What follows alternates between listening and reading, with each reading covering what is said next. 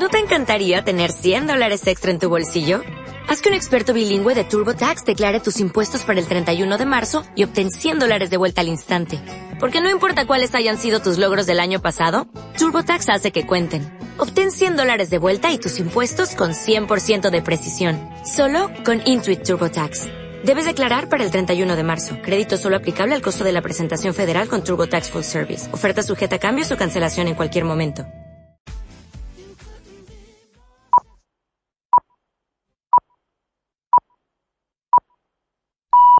Son las 8 de la mañana.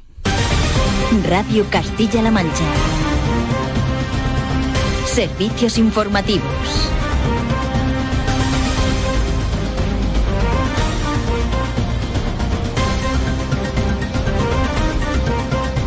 ¿Qué tal, señoras, señores? Saludos, muy buenos días. Rumanía aprobaba ayer la extradición del principal sospechoso del crimen de Cuenca, de Sergio Morate, en la audiencia celebrada en los juzgados de Timisoara. Como se esperaba, su abogada ya ha anunciado recurso. De hecho, tiene hasta el sábado para hacerlo. Alega que en nuestro país el proceso no sería transparente e incluso apela a la posible inseguridad de Morate aquí en nuestro país. Un recurso que va a ralentizar el proceso, de hecho podría demorar la entrega hasta unos dos meses, pero que no lo va a evitar, sobre todo después de que el juez haya ampliado un mes la prisión preventiva, algo que no gustaba a Claudia Candea, la abogada de Morate. Declaraciones ayer en Antena 3. Hemos pedido que se rechace la solicitud de prolongación de prisión de Sergio y la extradición. Consideramos que no hay suficientes pruebas contra él y que no va a tener un proceso justo en España.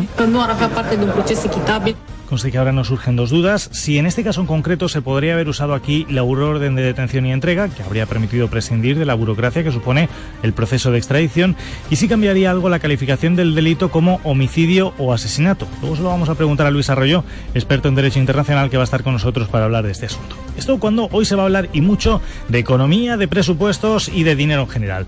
Lo primero, de empleo en concreto, porque se presenta la que fuera una de las principales promesas electorales de Emiliano García Paje en su carrera a la presidencia. El anunciado plan de empleo que va a estar dotado con 200 millones de euros y en el que no solo va a participar el gobierno, sino el resto de administraciones y agentes sociales. Él mismo calificaba ayer de ambicioso este plan en Onda Cero. Vamos a aprobar un macroplan de empleo para dos años que pretende intervenir en más de 60.000 contrataciones. Y además no solo por la vía directa de los planes públicos a través de ayuntamientos, sino también con empresas, autónomos, con medidas muy específicas para mayores de 55 años, con medidas específicas para los chavales jóvenes. Eh, vamos a aplicar las medidas eh, eh, que tienen más consecuencias sociales, que son las laborales y las de empleo desde el primer minuto de la legislatura. Y en clave nacional se hablará mucho de los presupuestos, porque hoy arranca el debate como tal. Lo primero con las enmiendas totales. De hecho, se han presentado, las han presentado todos y cada uno de los grupos de la oposición, excepto UPN, Unión del Pueblo Navarro. Son 12 que van a ser rechazadas por la mayoría absoluta del PP en el Congreso. Las críticas que escucharemos hoy por boca de los portavoces son bastante comunes. La resumía ayer el portavoz de Economía del PSOE, Jordi Sevilla. Unos presupuestos que tienen cero reformas y varios regalitos electorales a colectivos concretos. En eso se resume eh, los presupuestos. Realmente uno pensaría que eh, son más un selfie del gobierno que refleja sus necesidades electorales que algo que sirva para el país, para los ciudadanos, para la economía El ministro Montoro responde a eso del selfie que decía Jordi Sevilla. La oposición también critica que este gobierno sea el que apruebe los presupuestos ante la posibilidad de un cambio de ejecutivo tras las elecciones de fin de año. Consideran que deja con las manos atadas a un posible nuevo gabinete. Algo que, sin embargo, el vicesecretario de Comunicación del PP, Pablo Casado, cree que es un ejercicio de responsabilidad. Lo que se hacía antes y hacía Zapatero es irse corriendo, adelantando las elecciones para no afrontar precisamente lo que ya parecía un rescate seguro. Y todo el mundo tiene hoy un ojo puesto en las bolsas tras el batacazo vivido ayer en las de todo el mundo. De momento está siendo una noche de vaivenes. Ya han abierto los mercados asiáticos, que están de momento en positivo, recogiendo posiblemente beneficios, tras haber abierto en rojo. De hecho, Shanghái llegaba a perder en la apertura hasta un 6,5%. Veremos qué pasa aquí en la vieja Europa. Están a punto de abrir los mercados, pero ayer en Madrid el IBEX perdía un 5,01%. Es la mayor caída en tres años, perdiendo el umbral de los 9.800 puntos. También subía la prima de riesgo. El motivo, el miedo a lo que podría ocurrir a partir de ahora en China.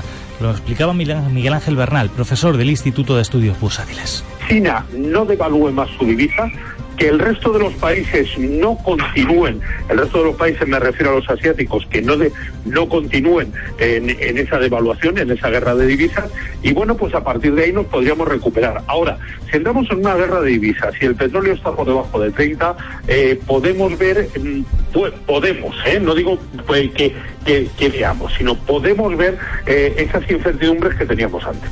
De hecho, lo último que tenemos de las bolsas es que Hong Kong a media sesión avanza un 1,62%.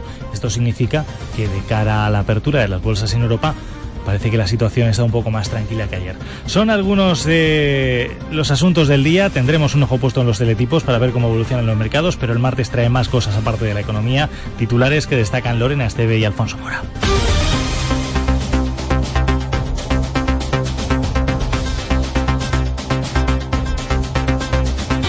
Más de 500 personas se manifestaban anoche en Sacedón, junto al embalse de Entrepeñas, en defensa del agua para los municipios ribereños del Tajo y contra el trasvase de este río a la cuenca del Segura.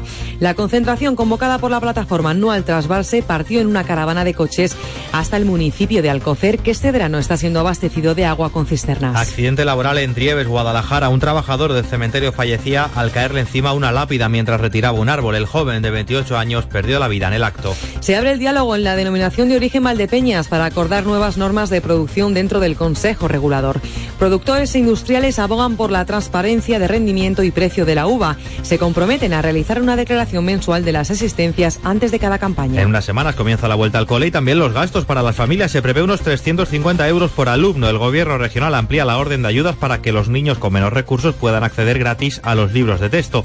También se compromete con la reapertura de las escuelas rurales de la región. En la provincia de Cuenca volverán a funcionar más de 10 centros. Un juzgado de Bilbao suspende la chocolatada organizada a favor de los presos de ETA en las fiestas de Villar o Vizcaya. El juez considera que no respeta a las víctimas del terrorismo. El evento estaba programado por, para, por el ayuntamiento gobernado por Bildu. Se atiende así al recurso interpuesto por la abogacía del Estado a instancias del delegado del gobierno en el País Vasco. ¿Y en deportes, Alfonso? El Valencia busca hoy ser el quinto equipo español en la fase de grupos de la Liga de Campeones. Para ello debe defender el 3 a 1 de la ida ante el Mónaco. En primera noche se cerró la jornada de Liga con el Granada 1 Eibar 3. Por la región siguen buscando refuerzos el Deportivo Guadalajara y la Roda y en la Vuelta Ciclista España, hoy cuarta etapa con final en alto en Vejer de la Frontera. Veremos qué es lo que pasa, estaremos pendientes de la Vuelta, 8 y 7 minutos de la mañana. Si salen a la calle a esta hora de la mañana, cojan chaqueta porque desde, desde luego va a hacer falta, a pesar de que luego Igual no. Vamos a ver detalles. Aurora González, buenos días. Buenos días. Esta noche ha vuelto a hacer falta arroparse con la sábana y si salen pronto de casa van a agradecer la manga larga, pero las temperaturas van a ir subiendo hoy mucho más que ayer. Tendremos un ascenso en las máximas de 8 grados en algunos puntos y volveremos a máximas de 33, 34 grados. Por delante tenemos una mañana muy soleada con algunos intervalos nubosos al este. Por la tarde continuarán los cielos despejados, aunque crecerán algunos cúmulos en áreas montañosas, pero no dejarán agua. Nos quedamos con esas referencias para hoy, por tanto, veremos a ver si hay alguna novedad en el tiempo, pero parece que cara a los próximos días que vamos a volver a pasar calor, se lo advertimos desde ya, nos lo ha contado Aurora ya a micro cerrado. 8 y 8 minutos son algunas de las cosas con las que abrimos la portada este 25 de agosto de este martes, que trae muchos asuntos, así que con ellos en solo unos minutos en la radio de Castilla-La Mancha. Informativo matinal, Radio Castilla-La Mancha. Javier Mateo.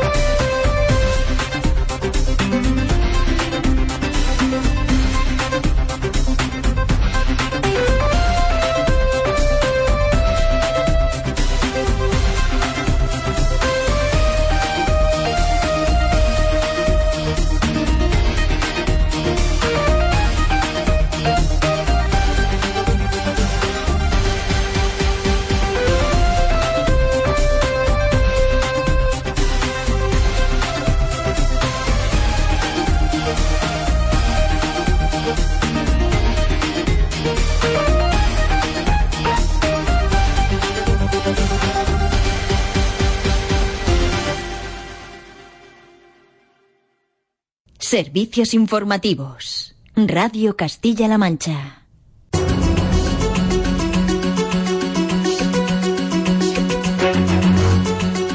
Comenzamos en primer lugar mirando a Rumanía porque sobre Sergio Morate, el principal sospechoso de los crímenes de las jóvenes de Cuenca, este país aprobaba ayer su extradición en la audiencia celebrada en los juzgados de Timisoara. Como se esperaba, su abogada ya ha anunciado recurso. El motivo, Antonio García Largo, que aquí en nuestro país el proceso no sería transparente. Con este trámite el proceso de extradición se ralentiza. La defensa tiene hasta el próximo sábado para presentar el recurso, aunque todo apunta a que no agotará el plazo. Lo ha dicho la letrada Claudia Candea en Antena 3. Voy a tener que hablar este tema con él. Lo vamos a decidir juntos, pero no creo que hagan falta cinco días para recurrir. Cuando presente el recurso, el caso pasará desde los juzgados de Timisoara a la Corte de Bucarest. En un plazo de tres días se emitirá su dictamen definitivo y mientras tanto el juez ha ampliado un mes la prisión preventiva. Una decisión que no ha gustado a la abogada. Hemos pedido que se rechace la solicitud de prolongación de prisión de Sergio y la extradición. Consideramos que no hay suficientes pruebas contra él y que no va a tener un proceso justo en España. También ha asegurado que en nuestro país la vida de Sergio Morate corre peligro. De momento habrá que esperar al dictamen final del juez. Si ratifica la extradición, se abriría un plazo de 10 días para ejecutar el regreso. Vamos a hablar de lo que puede ocurrir a partir de ahora. Con nosotros tenemos a Luis Arroyo, él es el director del Instituto de Derecho Penal Europeo e Internacional de la Universidad de Castilla-La Mancha y presidente de la Sociedad Internacional de Defensa Social. Don Luis, muy buenos días. Muy buenos días. Bueno, don Luis además lo conocerán porque fue un rector de la Universidad de Castilla-La Mancha, conviene señalarlo. Don Luis, aprobada la extradición y anunciado por tanto el recurso de la abogada de Sergio Morate, ¿ahora qué? ¿Cómo van a funcionar los plazos? Mire, en realidad la normativa que regula estas cuestiones es similar en toda Europa, aunque cada país tiene su ley, todos tienen y obedecen a un cuerpo común que llamamos decisiones marco.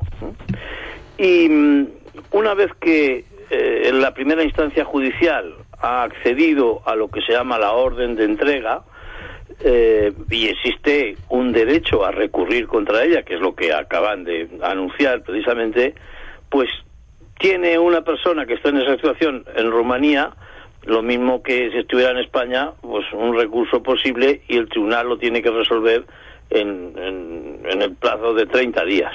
O sea, sería dentro de un mes, cuando en principio Morate podría venir a España. No, eh, el tribunal puede hacerlo, puede decidirlo antes, ¿no? Eh, de hecho, este juez que ha decidido ahora, pues podía haber decidido más tarde. Hay márgenes porque hay casos en los que hay mayor complejidad, ¿no?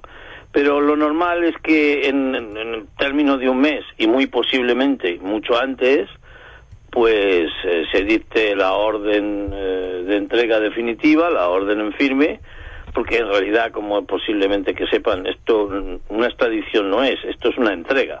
Las extradiciones eh, son procedimientos que se utilizaban antiguamente y que precisamente quedaron superados por este como consecuencia de que los jueces europeos actúan Mm, en reconocimiento mutuo, es decir, que se reconocen tan jueces el rumano como el español. ¿no? Eso era una de las cosas que le iba a preguntar, porque precisamente en nuestro país, a raíz sobre todo de las entregas de Tarra, subimos mucho el término de euroorden de detención, euroorden de entrega. Eh, lo que se va a aplicar aquí sería precisamente eso, no tiene nada que ver con el proceso de extradición, lo que se, se, va a llevar a cabo, pero no el proceso burocrático de la extradición en sí.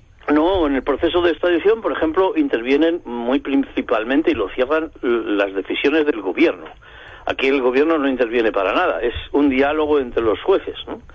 Y esto es precisamente un fenómeno nuevo y muy bonito, por lo cual no es de extrañar que todos los eh, participantes, incluidos los rumanos, estén dispuestos a, mostrar que, que, son también un país moderno y que hace, hace las cosas a la moderna, que es precisamente mm, el principio del reconocimiento mutuo que llamamos, es decir, dan el mismo valor a una decisión de un juez o de un jefe de policía, en su caso, eh, de, otro país. O más razón por el hecho de ser miembro de la Unión Europea. Esa es la razón. ¿eh? Esa es la razón. Si estamos, si estuviéramos fuera de la Unión Europea, lo normal, salvo que haya un tratado bilateral, es que se, eh, se vaya por el régimen de la llamada extradición, con la intervención de los gobiernos siempre. Luego, por lo demás, el caso tiene algunos claroscuros, sobre todo eh, en algunos aspectos de la investigación. Caso, por ejemplo, de, del coche con el que Morate llegó a Rumanía, que apareció, por ejemplo, sin las matrículas. ¿Esto podría entorpecer en algún momento todo el proceso de la llegada de Morate a España o no tiene nada que ver? No, eh, yo creo que lo que tenemos que ser conscientes es de que estamos en estos momentos, nosotros, ustedes como periodistas y yo como conocedor de estos temas, eh, hablando como los que entienden de toros desde la barrera, ¿no? O sea, que no estamos toreando nosotros, ¿no? Y que aquí hay un protagonismo fundamental de los jueces, por supuesto de la policía, que es la que la ha logrado detener, eh, los jueces y el Ministerio Fiscal. Fíjense, estamos precisamente casi para cumplir un siglo de un crimen de Cuenca que se hizo famoso por porque se condenó por, por, asesinato a unos que, no habían matado a nadie porque el muerto estaba vivo. ¿no? Entonces, eh, todos los eh, esfuerzos y todas las garantías que hay en el sistema penal se ponen a prueba. Para empezar, porque lo primero es que hay que respetar al juez lo más posible, porque es el que tiene que investigar junto con la policía eh, ¿Qué, indicios de responsabilidad hay realmente? Eso está en el coche, o, puede estar, está en el teléfono, está en sus declaraciones, en las declaraciones de los testigos. Pero una declaración de testigo no vale para liquidar este asunto. Hay que ver, además, si eh, eh, en qué condiciones se pudo producir la muerte, si una persona sola, si acompañado por otros, si hubo alguna dimensión de ataque sexual o no lo hubo, que tiene solo mucha trascendencia. Eh, si hay ataque sexual, eh, podríamos encontrarnos en el escenario de la nueva prisión perpetua y si no, en penas acumuladas por dos homicidios o dos asesinatos de hasta de hasta 40 años. ¿no? Una pregunta, pero eso tendría que ver, yo doy por sentado que estamos hablando de la diferenciación del crimen, en este caso, entre si podría ser considerado como homicidio o asesinato, lo que, lo que nos decía usted. Pero eh, estamos hablando de la llegada del caso aquí a España, ¿o tiene también peso en Rumanía? Mm, hombre, en, en, Rumanía ellos tienen la obligación de garantizar que las cosas se hacen debidamente. Por eso es lógico que haya ese, ese procedimiento eh, es lógico que la, abogada defensora se enfade también, ¿no? Eh, aunque lo hemos visto, lo hemos escuchado. Sí, no, no, no parece muy educado eh, decir eso, ¿no? ¿Por qué, va a haber menos derechos en España que en Rumanía? Eso es, yo creo que argumento de mal abogado. Pero bueno, eso son cosas cosas suyas, ¿no? En principio, de todos modos, y de cara al proceso, respecto a España podemos estar tranquilos. Eh, no, no tanto con respecto a España, me he expresado yo mal, sino con respecto a cómo se está desarrollando el proceso entre España y Rumanía podemos estar tranquilos. Tiene todas las garantías legales, por decirlo así. Yo creo que está siendo modélico. O sea, que tiene ese interés. Hombre, el principal interés es la solidaridad con las víctimas. Eso es lo primero que tenemos que hacer todos, ¿no?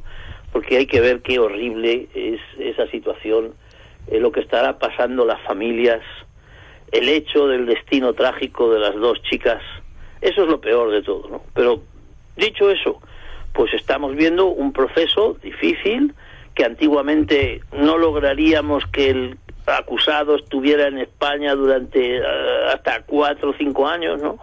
Con todos los mecanismos de generados por la Unión Europea de la que normalmente solamente hablamos de lo malo, ¿no? Y estamos viendo cómo funciona para bien y, y será entregado a, España y aquí habrá que continuar la investigación. Y, nuestro deber será hacer que se haga esa investigación y respetando esa autonomía que necesitamos eh, en los policías y en los jueces que lleguen a convicciones, ¿no? Para poder luego trasladarlo a, al juez, a la audiencia o a un jurado, porque mm, eh, esto todavía no está claro si irá a un jurado o a una, audiencia, no decir más, ¿no? A un tribunal ordinario, mm. Porque no se sabe si hay o no componente sexual. Si hay componente sexual, la ley excluye a los jurados, precisamente por las pasiones que, que, que esa eh, dimensión añadida al, al homicidio o a la muerte produce. Lógicamente. Sea como se decía en este caso, hacía referencia a las familias. Ayer escuchábamos a la familia de Laura del Hoyo decir que se mostraban satisfechos de que finalmente Morate vaya a ser juzgado aquí en España. Conviene decirlo, en este caso es una reacción oficial tras conocer eh, esa decisión del juzgado de Timisoara, del juzgado de Rumanía. Don Luis, vamos a estar pendientes del caso, de todos los aspectos que usted nos ha dicho, porque desde luego, si es verdad que a partir de ahora habrá que ir viendo, habría que ir dejando que la justicia vaya trabajando iremos contando que sea lo que pasa. Don Luis, muchísimas gracias por habernos acompañado esta mañana y por habernos lo puesto tan clarito, sobre todo. Pues muchas gracias a ustedes por contar conmigo. Encantados. Muy buenos días. Muy buenos días. Recordemos don Luis Arroyo, director del Instituto de Derecho Penal Europeo Internacional de la Universidad de Castilla-La Mancha.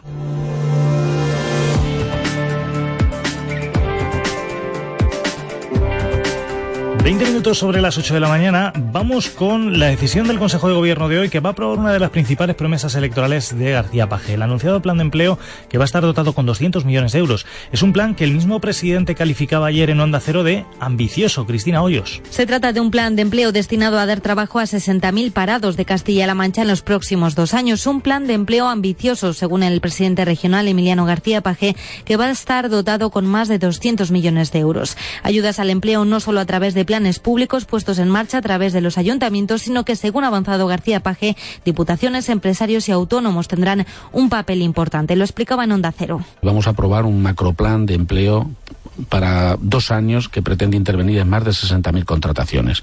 Y además no solo por la vía directa de los planes públicos a través de ayuntamientos, sino también con empresas, autónomos, con medidas muy específicas para mayores de 55 años, con medidas específicas para los chavales jóvenes. Eh, vamos a aplicar las medidas eh, eh, que tienen más consecuencias sociales, que son las laborales y las de empleo desde el primer minuto de la legislatura. García Paje ha explicado que en este plan de empleo el Gobierno regional pretende incluir medidas de su programa electoral como el contrato puente para los jóvenes y medidas medidas específicas para fomentar el empleo de los mayores de 55 años. El plan, sin presentarse ayer, ya generaba reacciones. Para el PP es sumo y dice que habrá que ver su presupuesto. Lorenzo Robisco, portavoz adjunto del PP en las Cortes.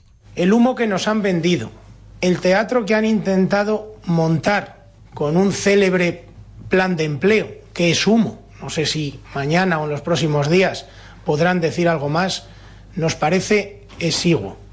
No se puede hablar de 200 millones si esos 200 millones de forma directa, de fondos propios de Castilla-La Mancha, se ponen de forma inminente encima de la mesa. El PSOE, sin embargo, cree que el plan es crucial y apuesta por sacarlo adelante con la ayuda de administraciones y agentes sociales. Josefina Navarrete es diputada socialista. Que el Partido Popular ahora venga a darnos eh, lecciones de cómo tenemos que llevar a cabo un plan de empleo que durante cuatro años se han negado a realizar un plan eh, de empleo básico y vital para nuestra región y precisamente por esa necesidad y por eh, esa eh, vitalidad para recuperar a, nuestra región hace falta la implicación de todos los agentes 8 y 22 minutos de la mañana hablamos ya de agua. Unas 500 personas secundaban anoche la manifestación contra el traspase del Tajo al Segura. Una concentración que se producía en Sacedón, convocados por la plataforma ciudadana No al Trasvase. Ahí estuvo Mario Vizcaíno. Mario. Una manifestación que comenzaba a las 8 de la tarde en la plaza de Sacedón para posteriormente iniciar la caravana de coches hasta Alcocer, un municipio ribereño al pantano de Buendía que este verano se está abasteciendo con cisternas. Una concentración de protesta convocada por la plataforma ciudadana No al Trasvase, que era secundada masivamente por los vecinos. José Antonio Vargas es el presidente de la plataforma. Vamos a seguir. Yo estoy diciendo que aunque venga el invierno y el, el se suba, nosotros vamos a luchar por nuestra lámina. Nosotros es un derecho nuestro ya tener nuestra lámina de agua para nuestro desarrollo. La última medición de ayer por la mañana sitúa a los pantanos de Entrepeñas y Buendía en el 15% de su capacidad y por debajo de la raya de los 400 hectómetros que impide cualquier trasvase. El alcalde de Sacedón y presidente de los municipios ribereños, Francisco Pérez Torrecilla, reflejaba el enfado de los vecinos ante la situación. Hemos estado demasiado callados durante mucho tiempo. Y yo creo que de ahí, de ahí todo la ira contenida, por decirlo de alguna forma, ¿no? y que, al, final, termina en esto. Yo creo que hemos tardado demasiado en despertar, pero una vez despiertos, como he dicho ya muchas veces, esto no tiene fin. Ribereños y plataforma están dispuestos a dar la batalla para parar unos trasvases que dicen cercenan su desarrollo.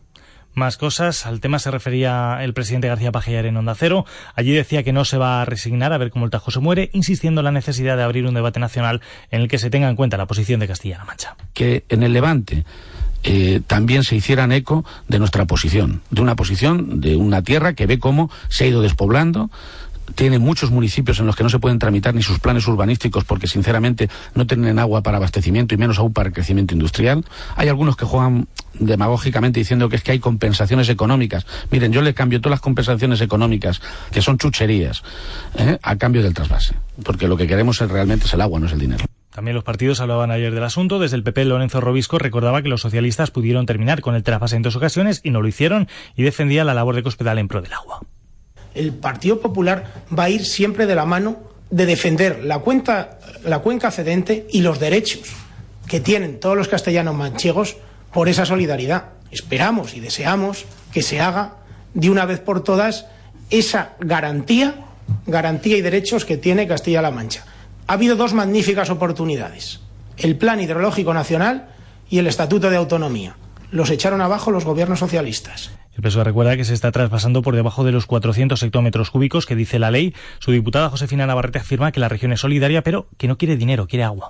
Claro que somos solidarios, siempre hemos sido solidarios, no a costa de la agonía de los pueblos ribereños. Los pueblos ribereños están ya viviendo una situación eh, alarmante, están sufriendo ya falta de abastecimiento en muchos de los pueblos eh, de, de la ribera y, por tanto, creemos que mientras que nos falte agua para beber en Castilla-La Mancha, pues no es lógico que se trasvase a, otras comunidades. Y hoy el debate se expande a Madrid. La presidenta de esta comunidad, Cristina Cifuentes, se reúne con la alcaldesa de Aranjuez, Cristina Moreno, para hablar precisamente sobre la situación del Tajo a su paso por la ciudad, que está en una situación muy parecida a la de Toledo. Aranjuez ha asumido como suyas las alegaciones al plan de Cuenca y ha mantenido reuniones con representantes de Castilla-La Mancha y Extremadura para trabajar conjuntamente contra el traspase. 8.26 tenemos una información de última hora. Las policías española y marroquí han detenido en San Martín de la Vega, en Madrid y en varias ciudades marroquíes a 14 personas, supuestos miembros de una red que captaba y enviaba combatientes para el Estado Islámico, para el Daesh. Según eh, fuentes policiales, la operación se ha desarrollado, como decimos, esta madrugada en este municipio madrileño, en San Martín de la Vega y en varias ciudades como Fez, Casablanca, Nador, Aloceima y Dirush, en Marruecos. Repetimos, titular, 14 detenidos en ambos países en una red de captación de yihadistas. 8.26 minutos, como les decimos, vamos a hablar de más asuntos, en concreto de un accidente laboral ocurrido ayer en Drieves, en Guadalajara. Es un trabajador eh, del cementerio que fallecía después de caerle una lápida encima. Más datos, María Sánchez Rubio. Accidente laboral mortal en la localidad de Drieves, en Guadalajara. Ha ocurrido pasadas las doce y media de la mañana. Un trabajador se encontraba retirando un árbol del cementerio cuando una lápida funeraria le ha caído encima. El hombre era de nacionalidad rumana y tenía tan solo 28 años. Ha fallecido en el acto. Pedro Rincón Arce es el alcalde de Drieves. Un camión pluma de una empresa iba a quitar allí un árbol con un empleado del ayuntamiento en el cementerio, ¿sabes?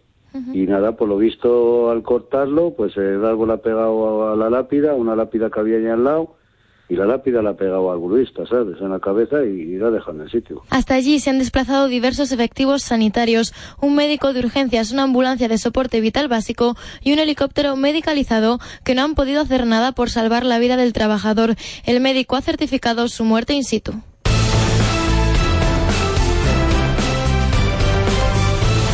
Algún apunte en clave nacional importante. Repetimos esos 14 detenidos entre Madrid y Marruecos en esa red de captación de yihadistas, en concreto en la localidad de San Martín de la Vega, en Madrid y en varias ciudades de Marruecos. Por lo demás, en nuestro país arranca el debate de presupuestos. Primera cita hoy, cuando el Congreso debate y vota las 12 enmiendas a la totalidad presentadas por toda la oposición de forma unánime. Todos los partidos han presentado la suya, excepto UPN, y todas serán rechazadas por la mayoría absoluta del PP en el Congreso. El PSOE criticaba ayer las cuentas públicas. Su portavoz de Economía, Jordi Sevilla, las considera una imagen del propio gobierno. Tienen cero reformas y varios regalitos electorales a colectivos concretos. Uno pensaría que eh, son más un selfie del gobierno que algo que sirva para el país, para los ciudadanos, para la economía. Tampoco le gusta que sea el actual gobierno el que deje en herencia al próximo las cuentas ya redactadas, algo a lo que sin embargo respondía el vicesecretario de Comunicación Pablo Casado. Lo que se hacía antes y hacía Zapatero es irse corriendo adelantando las elecciones para no afrontar precisamente lo que ya parecía un rescate seguro. Mañana seguirá el debate de las enmiendas a la totalidad. Las enmiendas, el articulado, podrán presentarse hasta el jueves. Y sea como sea, saben que estamos pendientes de las bolsas. Tras el susto de ayer ha sido una noche de vaivenes. Shanghái ha abierto con pérdidas del 6,41%. Llegaba a ese, nivel, pero sin embargo reducía su caída en la mañana. Tokio se recupera también de pérdidas iniciales, caía un 4% a la apertura, ahora mismo sube un 1,10% al descanso y Hong Kong también ha avanzado un 1,62% a media sesión. Todo después de que Wall Street cerrara la noche con fuertes pérdidas, como el resto de Europa, por ejemplo, también Madrid, que llegaba a perder incluso el umbral de los 9.800 puntos. También subía la prima de riesgo. Sin embargo, el ministro de Economía, Luis de Guindos, quería distanciar la situación en las bolsas de la economía de España. Para él no tiene nada que ver una cosa con la otra. Los fundamentales, la economía española en estos momentos es la economía que más crece de las grandes economías de la zona euro y además yo creo que va a continuar así. Por lo tanto, esa es la principal garantía junto con la presentación de los presupuestos, cuyo debate tenemos mañana y que yo creo que es un factor fundamental desde el punto de vista de reducción de incertidumbre.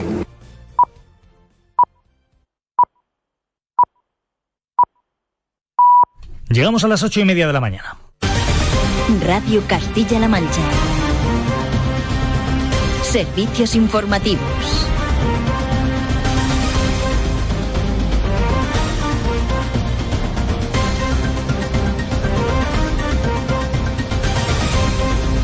Resumimos hasta ahora lo más importante que nos deja la actualidad de este 25 de agosto de este martes, mirando en primer lugar a Rumanía, que autoriza la entrega de Sergio Morate. El presunto asesino de Laura y Marina en Cuenca ha entregado sus bienes a la justicia española para continuar con la investigación, aunque su abogada anunciaba que presentará recurso. Dice que teme por su vida si regresa a nuestro país. De los plazos y de cómo se desarrolla el proceso hemos hablado en este informativo con Luis Arroyo, director del Instituto de Derecho Penal Europeo de la Universidad de Castilla-La Mancha. El tribunal puede hacerlo, puede decidir decidirlo antes, ¿no? Eh, de hecho, este juez que ha decidido ahora, pues podía haber decidido más tarde. Pero lo normal es que en, el término de un mes y muy posiblemente mucho antes, pues eh, se dicte la orden eh, de entrega definitiva, la orden en firme, porque esto una extradición no es, esto es una entrega. Emiliano García Paje presenta hoy el Plan Regional de Empleo. Y ya conocemos algunas líneas maestras. Tendrá 200 millones de presupuesto, será a dos años vista y con la intención de proporcionar trabajo a 60.000 desempleados. El presidente regional detallaba en Onda Cero el objetivo de este proyecto. Y además no solo por la vía directa de los planes públicos a través de ayuntamientos, sino también con empresas, autónomos, con medidas muy específicas para mayores de 55 años, con medidas específicas para los chavales jóvenes. Eh, vamos a aplicar las medidas eh, eh, que tienen más consecuencias sociales, que son las laborales y las de empleo desde el primer minuto de la legislatura.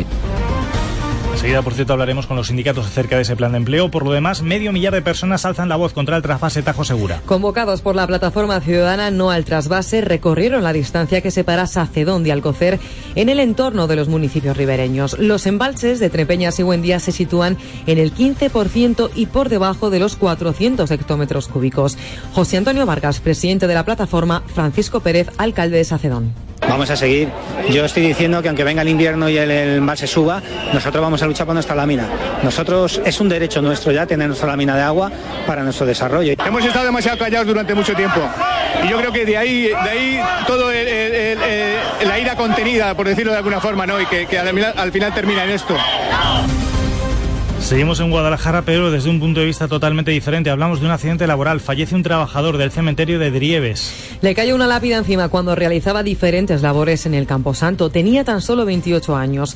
Explicaba lo ocurrido Pedro Rincón Arcel, alcalde Drieves. Un camión pluma de una empresa iba a quitar allí un árbol con un empleo del ayuntamiento en el cementerio, ¿sabes? Y nada, por lo visto al cortarlo, pues el árbol ha pegado a la lápida, una lápida que había ahí al lado, y la lápida la ha pegado al gruista, ¿sabes? En la cabeza y, la ha dejado en el sitio.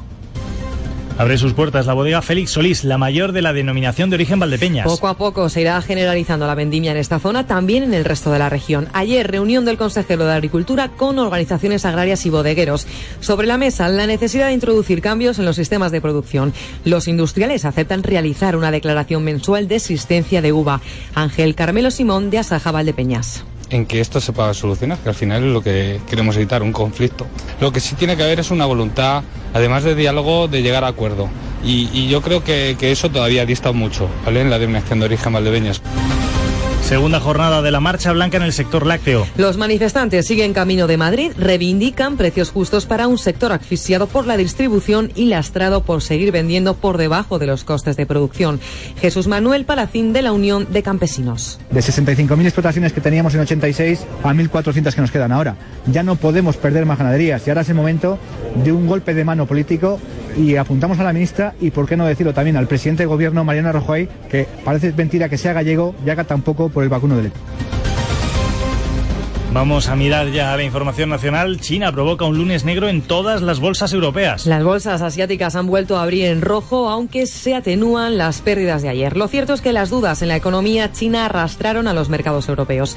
El IBEX registró su mayor caída en tres años, cayendo un 5%. El ministro de Economía, Luis de Guindos, asegura que el desplome bursátil nada tiene que ver con la situación española. La economía española en estos momentos es la economía que más crece de las grandes economías de la zona euro y además yo creo que va a continuar así. Por lo tanto, esa es la principal garantía junto con la presentación de los presupuestos. Uno con las bolsas y otro en el Congreso. Montoro defiende hoy allí los presupuestos. Arranca el debate tras las 12 enmiendas a la totalidad presentadas por la oposición. Cuentas públicas ineficientes a juicio del PSOE. Jordi Sevilla remetía además por el hecho de que estén diseñadas con la legislatura in extremis. Respondía el popular Pablo Casado. Uno pensaría que eh, son más un selfie del gobierno que algo que sirva para el país, para los ciudadanos, para la economía. Lo que se hacía antes y hacía Zapatero es irse corriendo, adelantando las elecciones para no afrontar precisamente lo que ya parecía un rescate seguro.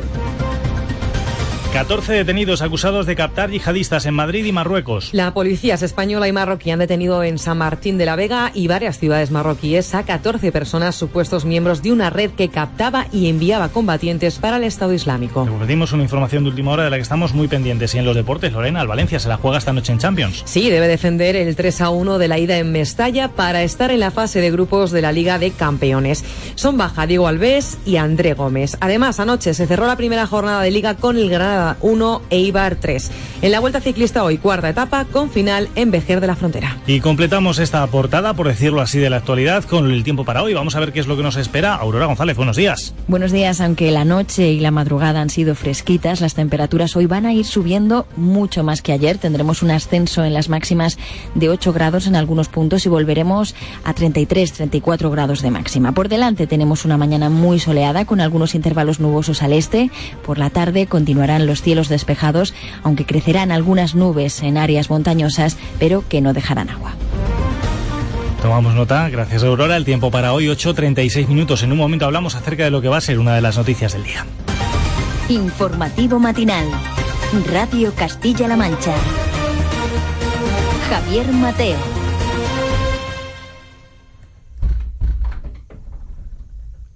Esa, esa, esa, previsión que les decíamos para hoy era la presentación del plan de empleo, que es, repetimos, una de las principales referencias del Consejo de Gobierno que tiene lugar hoy. Ese plan de empleo que va a estar dotado con 200 millones de euros eh, y que se califica por el propio presidente del Gobierno de Castilla-La Mancha como ambicioso, tal y como les contábamos antes. Para hablar de él tenemos con nosotros a los sindicatos. Vamos a hacerlo además en dos ocasiones. En concreto, hasta ahora vamos a hablar con el líder de UGT Castilla-La Mancha, don Carlos Pedrosa. Muy buenos días. ¿Qué tal? Buenos días. ¿Cuál es su opinión de este plan de empleo que se va a presentar hoy? Porque ustedes han formado parte de su gestación. Bueno, mm, más que formar parte de su gestación, nosotros hemos formado parte mm, del anhelo generalizado por tener durante estos años un, plan, eh, una fórmula que diera cobertura a, aquellos que, que, más lo necesitan porque han agotado eh, lo último, ¿no? La última garantía social que ofrece nuestro sistema, que son las prestaciones por desempleo y los subsidios que, que, que, bueno, que vienen detrás de ellas, ¿no? Cuando se agotan. Entonces, bueno, pues estamos hablando de personas que no tenían ningún ingreso y que en muchos casos pertenecían a o pertenecen a colectivos de familias en las que todos los miembros están están en paro. Por lo tanto, formábamos parte de ese anhelo generalizado que había en la sociedad de Castilla-La Mancha y que, bueno, por iniciativa, porque hay que reconocer que ha sido iniciativa del propio presidente, eh, Emiliano García Paz y del gobierno de Castilla-La Mancha, el que esto se ponga en marcha. Mm. Eh, ¿Conocen las líneas maestras, me imagino? Sí, bueno, eh, conocemos las líneas maestras.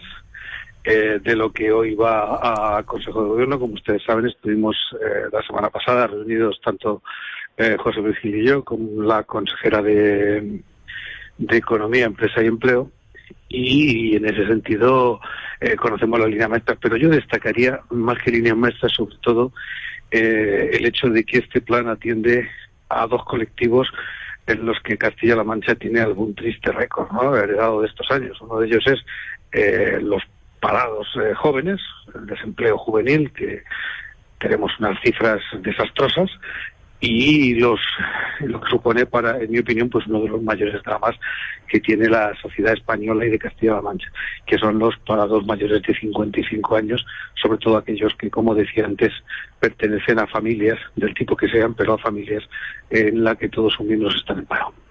Eh, hablábamos de esos de esos dos colectivos en concreto se me ha adelantado. Eh, yo no sé si decir que al margen de que son posiblemente los eh, ahora mismo la mayor preocupación, las líneas que se incluyan en el plan eh, de Castilla-La Mancha podrían servir casi como ejemplo para un posible plan a nivel nacional, al menos si cree que hay alguna de las ideas que podría aplicarse fuera también de, Castilla-La Mancha.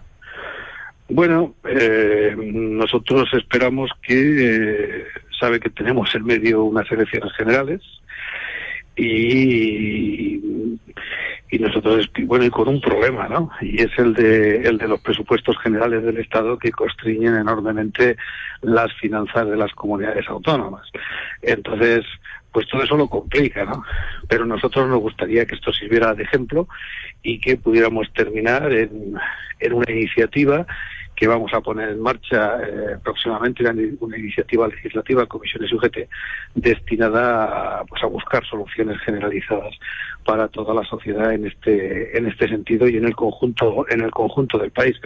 Evidentemente, mire usted, mientras dure la crisis las respuestas clásicas de la protección por desempleo y subsidios y demás eh, se quedan cortas porque al tener parados de tan larga duración, eh, las prestaciones se agotan y la gente sigue en una situación de necesidad, porque el mercado de trabajo todavía no reacciona eh, a, esas necesidades, ¿no? a la creación de empleo de forma masiva como la necesitamos en estos momentos. Entonces hay que buscar fórmulas porque esa gente no puede estar desatendida. Pero sin embargo hablaba acerca de de que otras comunidades quizá no están en un momento ideal eh, a nivel financiero, pero Castilla-La Mancha tampoco es que sea una comunidad especialmente rica y sin embargo se puede hacer el esfuerzo. Es decir, al final yo creo que es una cuestión de voluntades. Bueno, es una cuestión de voluntades, pero lo que yo quería señalar, seguramente no hacer no muy acertadamente, eh, por lo que usted me dice, es que mm, nos falta en estos momentos la voluntad del gobierno de España. Porque si la carga del ajuste fiscal, como está haciendo con los presupuestos generales del Estado, el señor Montoro la carga a las comunidades autónomas, pues las comunidades autónomas pueden tener voluntad. Pero el marco en el que nos movemos económico en, las distintas comunidades, pues lo complica, lo complica todo. Evidentemente, si se puede hacer en Castilla-La Mancha, se puede hacer en, en otras en otras comunidades.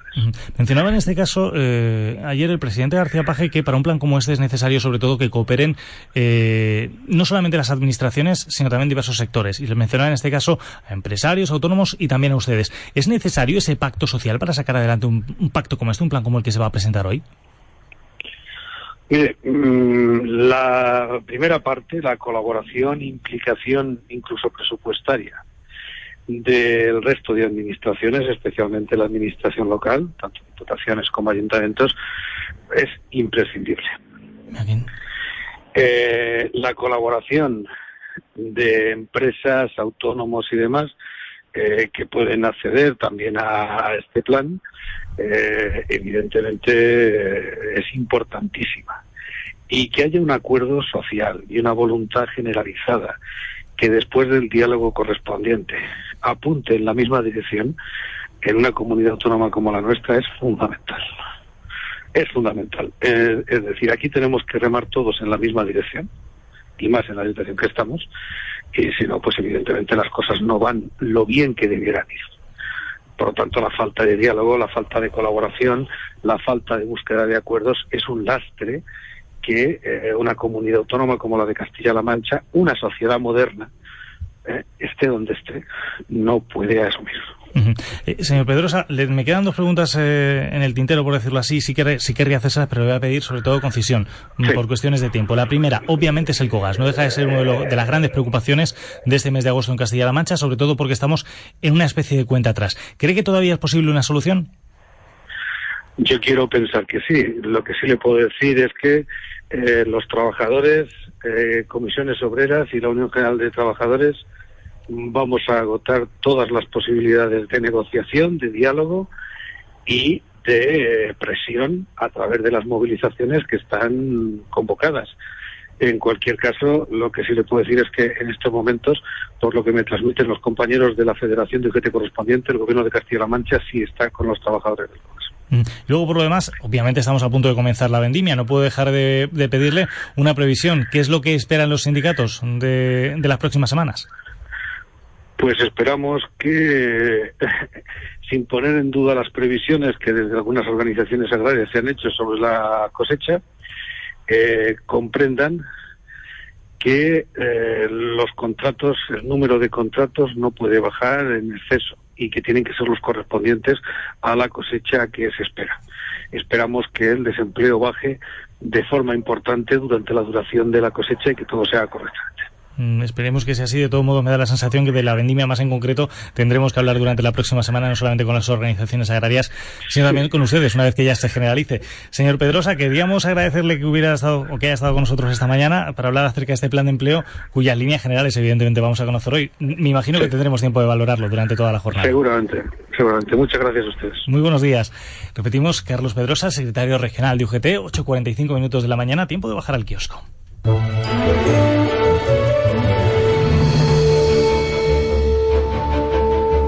Alfonso Mora con los periódicos encima de la mesa. Alfonso, eh, hoy evidentemente si miramos la prensa regional nos encontramos un titular que es con el que hemos abierto nosotros hoy el informativo, que son las novedades, la decisión de la extradición por parte de Rumanía de Sergio Morate. ¿no? Sí, por ejemplo en la tribuna de Cuenca, también en la tribuna de Toledo, las familias de Marina y Laura piden que se haga justicia cuanto antes. El tribunal rumano aprueba la extradición de Morate, que se declara inocente y teme por su vida. La policía española será la encargada de analizar el móvil y el vehículo del sospechoso. Precisamente Sergio Morate es la imagen de portada, por ejemplo, de la tribuna de Cuenca lo vemos eh, saliendo esposado de la Corte de Apelación de Timisoara ayer por la mañana cuando acudió en, en, dos ocasiones, tal y como venimos contando aquí en Radio Castilla-La Mancha. Vamos a completar la portada de los periódicos regionales con otras cuestiones. Por ejemplo, seguimos con la tribuna de Cuenca. La Junta quiere que las casas colgadas sean bien de interés cultural. Lo anunció ayer la consejera de Educación en su visita a la capital conquense. Saltamos a la tribuna de Albacete. Atención a este titular. El ICO concede 25 millones de euros a más de 500 jóvenes en la provincia. El Instituto de Crédito Oficial tramitó 234 operaciones de tarifa plana para emprendedores. Aprobó más de 32 millones a 700 albacetenses hasta el mes de mayo.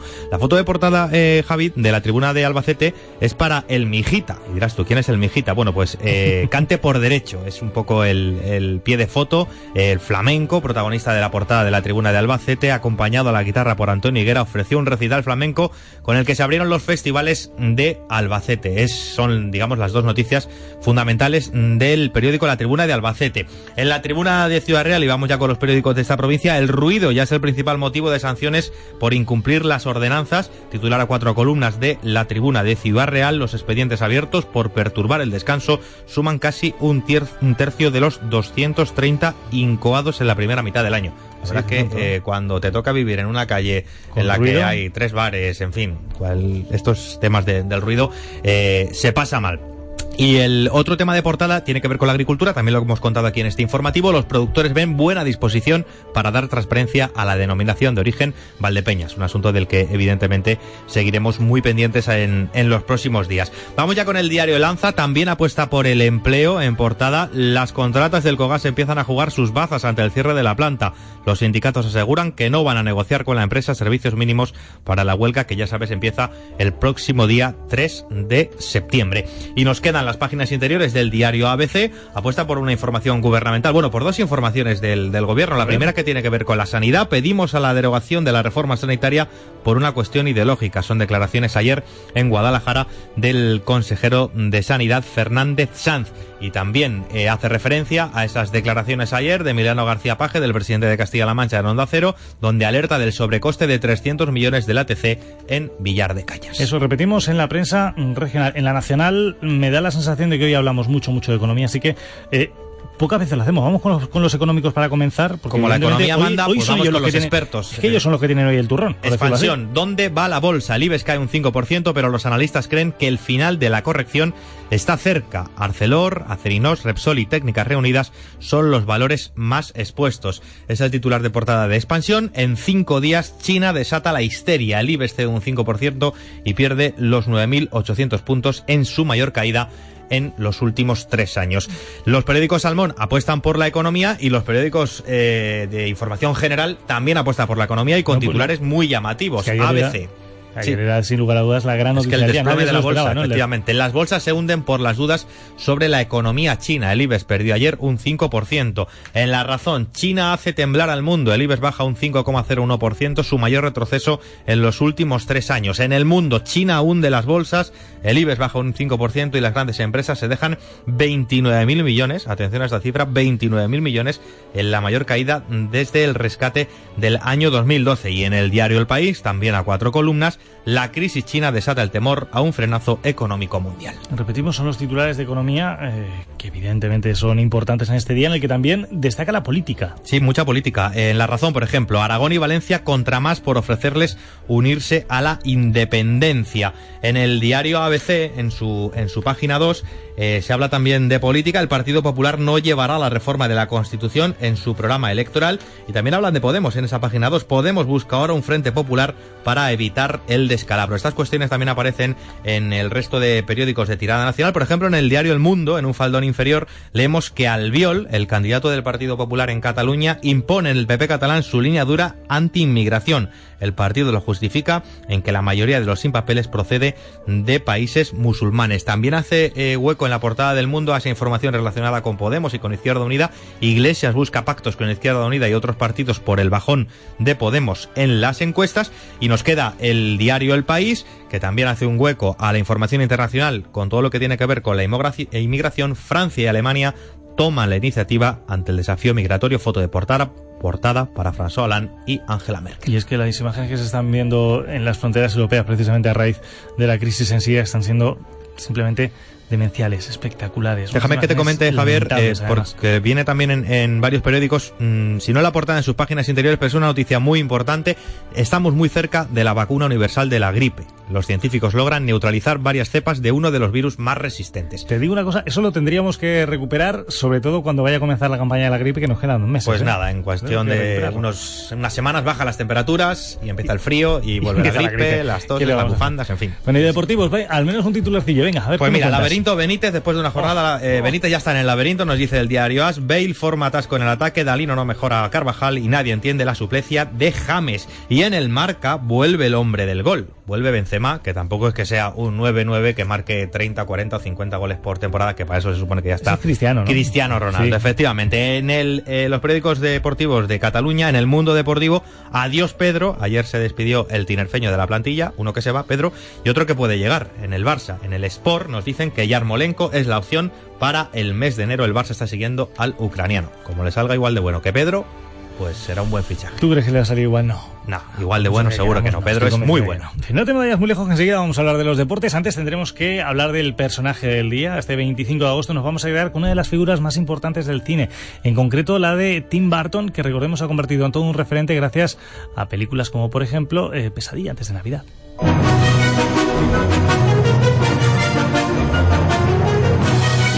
Empezó a trabajar para Disney y colaboró como aprendiz de animación en algunas películas. Más tarde dirigió sus propios cortometrajes como Vincent y Frankenweenie, este último inspirado en Frankenstein. Sin embargo, su contenido hizo que Disney le despidiera porque, según la empresa, era una película demasiado terrorífica para sus audiencias más jóvenes.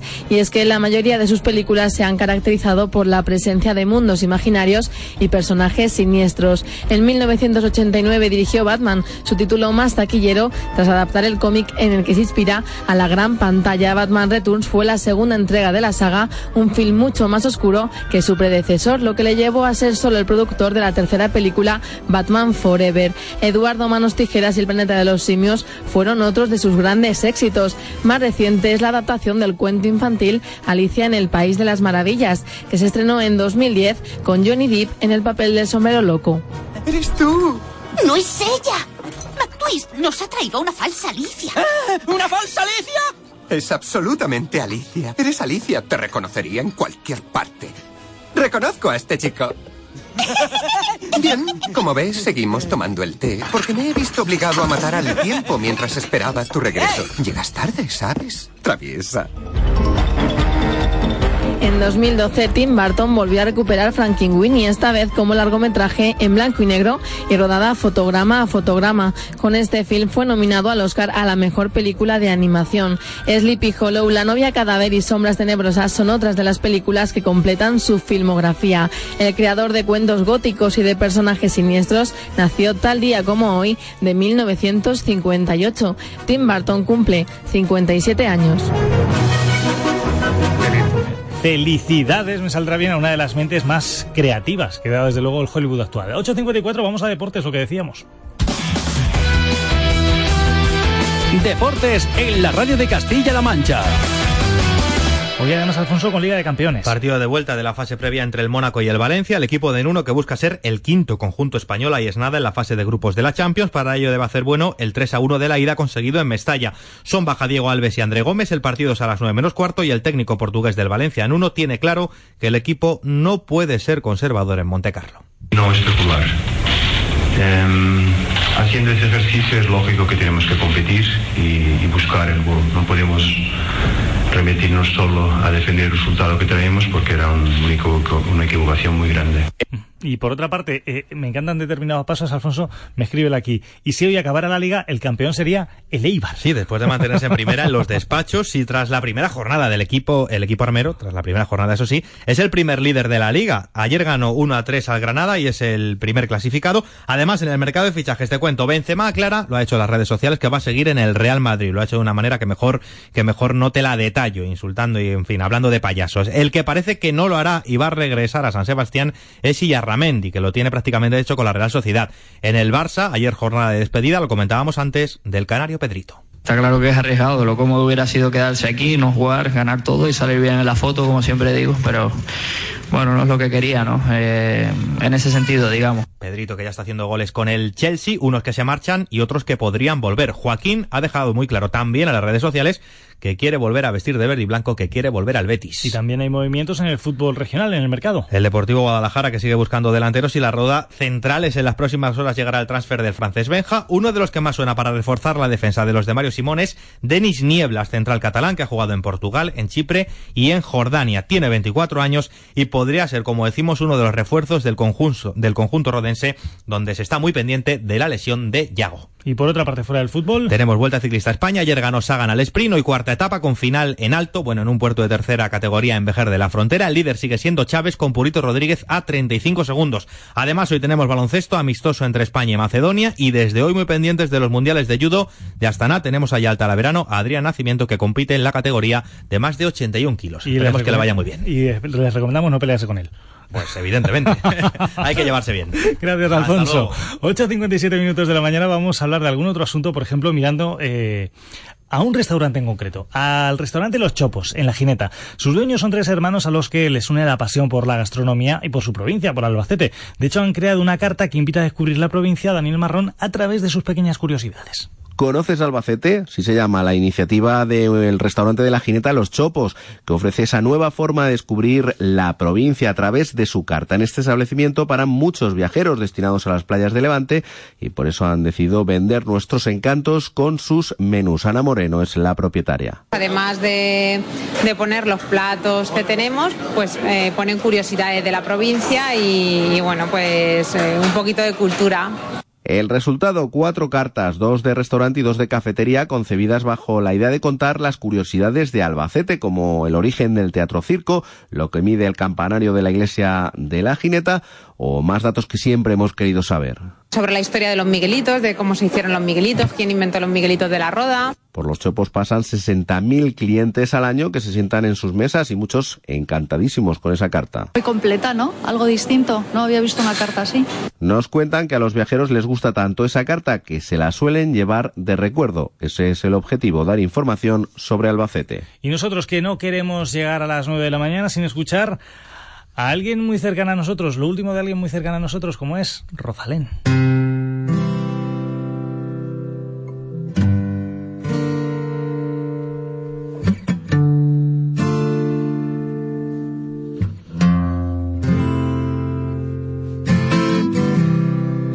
Como el agua que se evaporó, la moneda que lancé Sigue la siendo una de las voces más características, más representativas de la música actual. Sea como sea, se ha convertido en una de las voces más conocidas de nuestra región, sino todo el país, gracias a su sensibilidad especial. Rosalén, que presenta su último sencillo, se llama Vuelves. Con ella llegaremos a las 9 de la mañana. Vuelves tan inesperadamente, siempre vuelves, pero como había esperado, vuelves. Cuando te creí olvidado, siempre vuelves, vuelves siempre. Vuelves tan inesperadamente, siempre vuelves, pero como había esperado, vuelves. Cuando te creí olvidado.